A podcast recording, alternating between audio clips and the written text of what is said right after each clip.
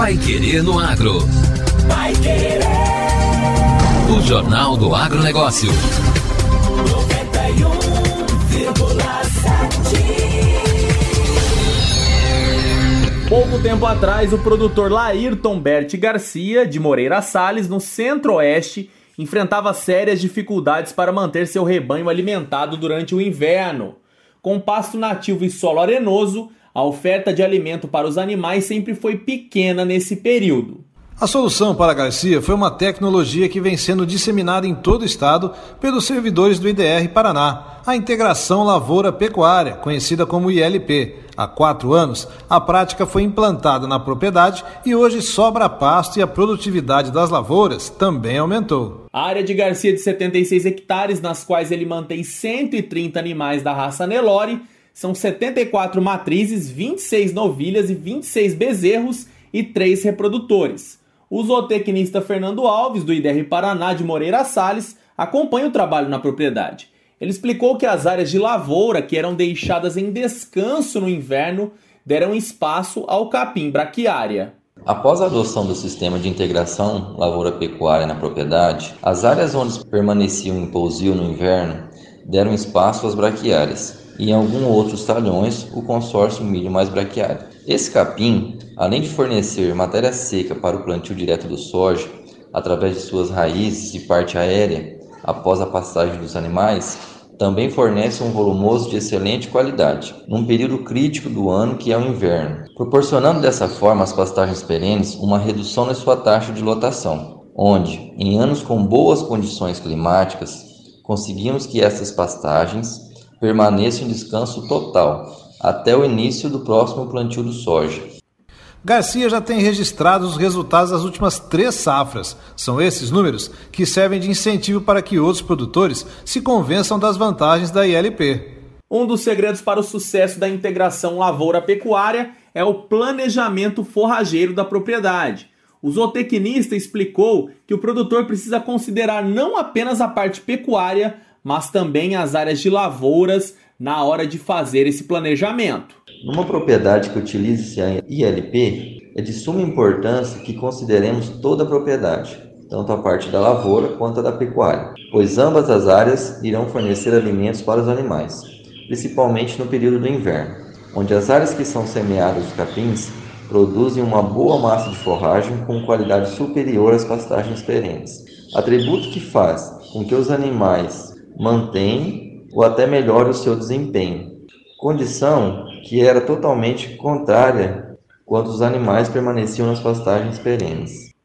Como são implantados talhões em consórcio ou não, o produtor consegue ter áreas onde a braquiária solteira fornece pastagem ainda no fim do outono, geralmente 50 dias após o plantio em anos com condições climáticas adequadas. A área permanece com um grande volume de resíduos de cobertura provenientes das folhas, talos e raízes do capim, além das fezes e urina dos animais que pastejaram no local. Essas condições acabam por propiciar um bom desenvolvimento da soja, especialmente em épocas de estiagem, avaliou o extensionista. Alves chama atenção ainda para a importância da ILP em anos de adversidades climáticas. Segundo ele, a safra 2020-2021 vem sendo marcada por uma grande estiagem no estado, afetando praticamente todo o segmento agropecuário. Em anos como estes dois últimos, onde temos passado por adversidades climáticas, um manejo adequado e eficiente do solo é de suma importância. E o sistema de integração lavoura-pecuária vem para somar e mostrar que com manejo adequado do solo, um sistema de plantio direto eficiente, podemos potencializar nossas áreas produtivas, sem a abertura de novas áreas. Pois mesmo com períodos de veranicos, a utilização de plantas de cobertura proporciona uma boa palhada para a cobertura, mantendo a umidade do solo por mais tempo, além de fornecer alimento de qualidade para o boi safrinho trazendo dessa forma uma sustentabilidade econômica, social e ambiental para a atividade pecuária. Atualmente, a propriedade de Garcia é uma unidade de referência no sistema Integração Lavoura-Pecuária para um grupo de 15 produtores da região. Vai Querer no Agro. O Jornal do Agronegócio.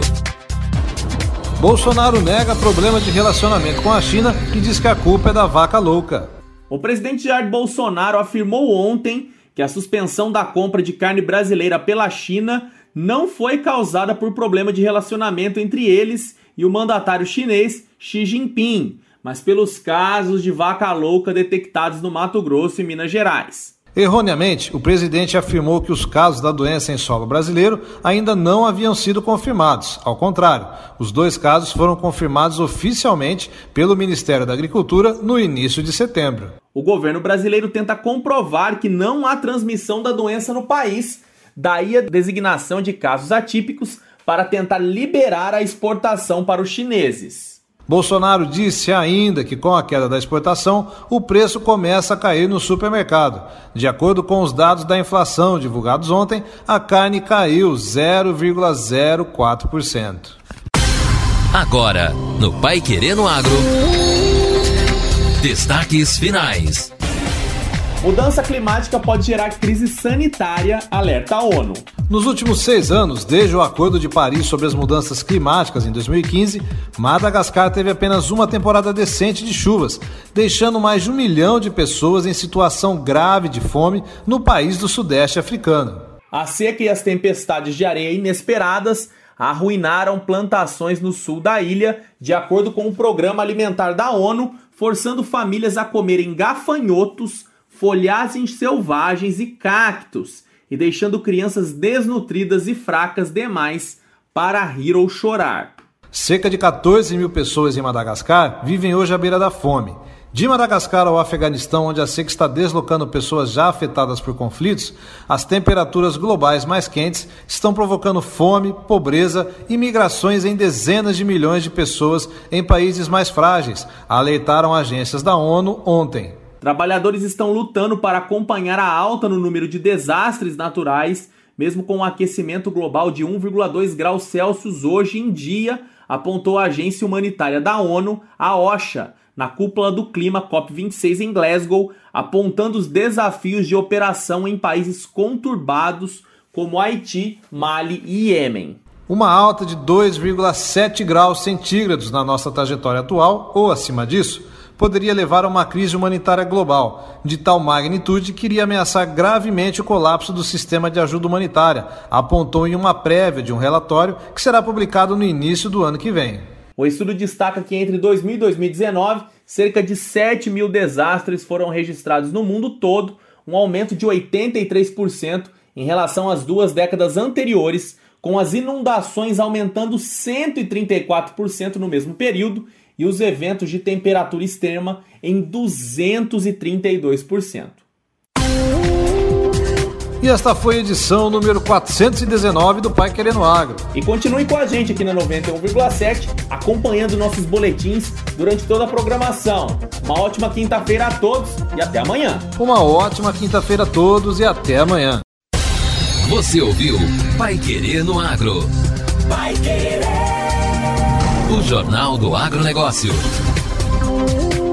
Contato com o Pai Querendo Agro pelo WhatsApp 999941110 ou por e-mail agro@paiquerer.com.br.